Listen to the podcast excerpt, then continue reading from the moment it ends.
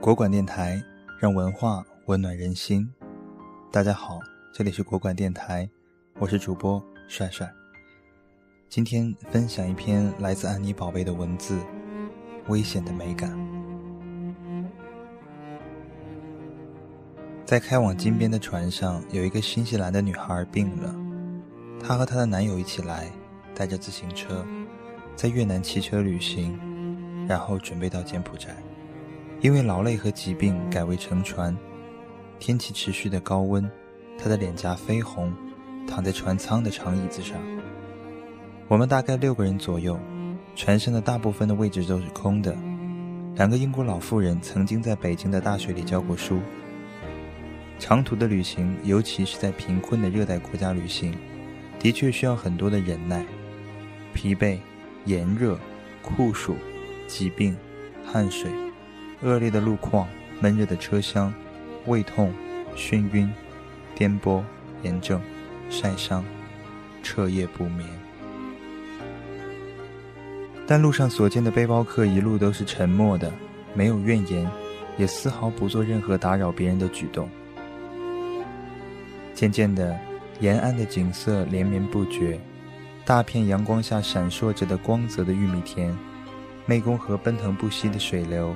茂密的椰树林，泥塘里的荷花，草棚，芒果树，在岸边饮水的狗，灼热的广阔天空，燃烧一样的田野。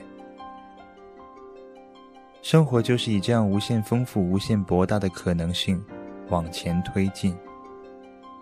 有些人辛苦的打工，存够了旅费，然后辞职，背上行囊开始行走。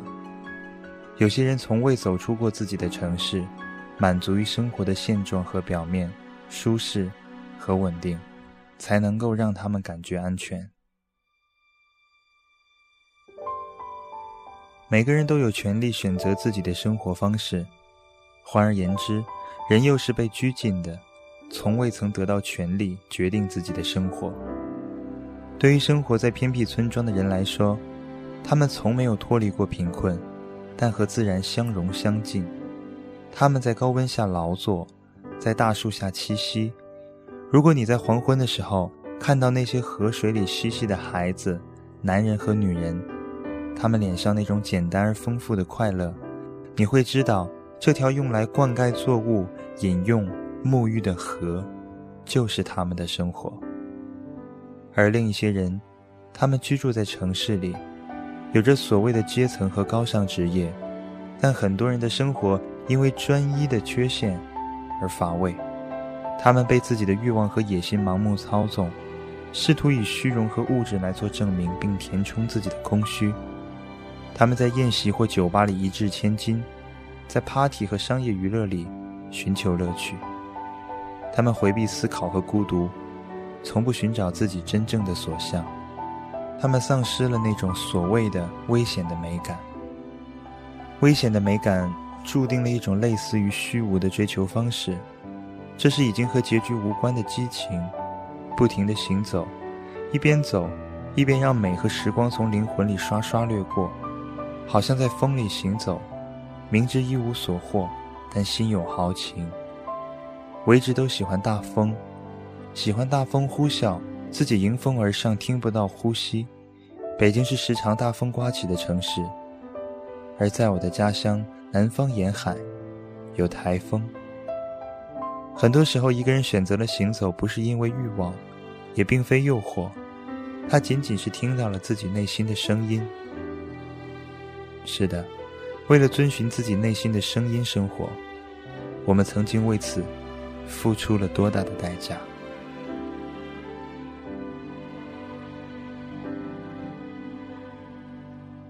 文字的内容大概就是这样，结束了。看完了这样的文字，不知道你有什么样的联想？这可能就是每个人不同的生活的追求方式吧。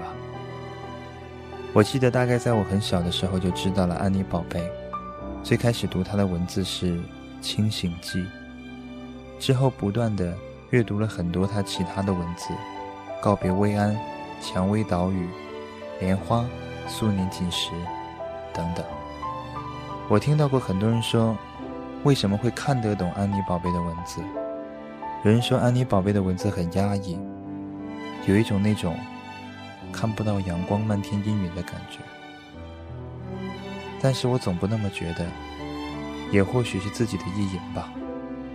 我记得在《清醒记》中有这样一篇文字，是写弟弟，只是轻描淡写、长命在线的几百个字，看过之后却让人点头，的确，有弟弟就是这样的。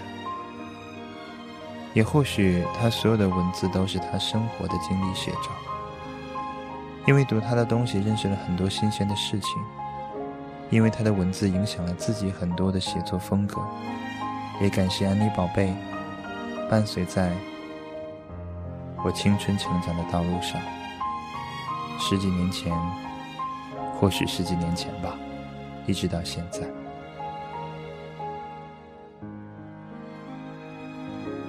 文字从不曾消逝，而时光却大把大把的从身边流过。抓紧时间，照着内心的声音去向前。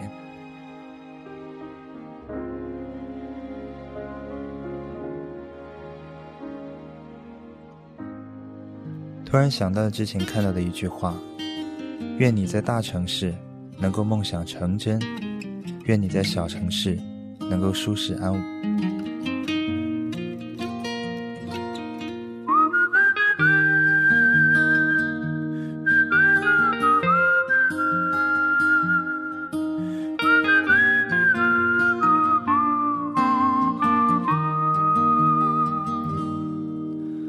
你有多久看到满天的繁星？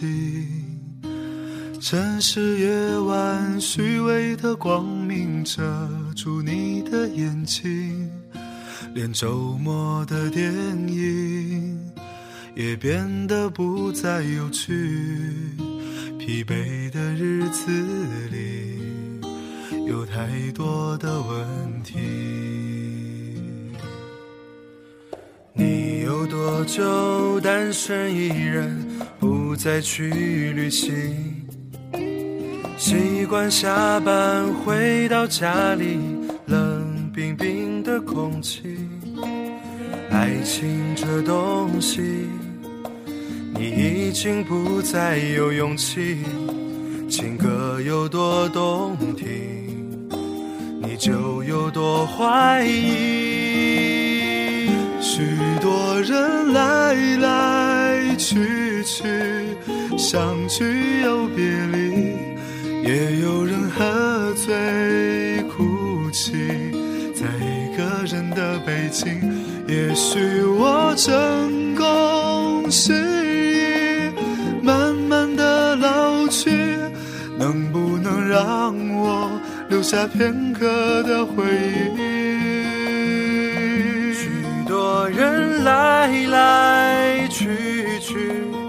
相聚又别离。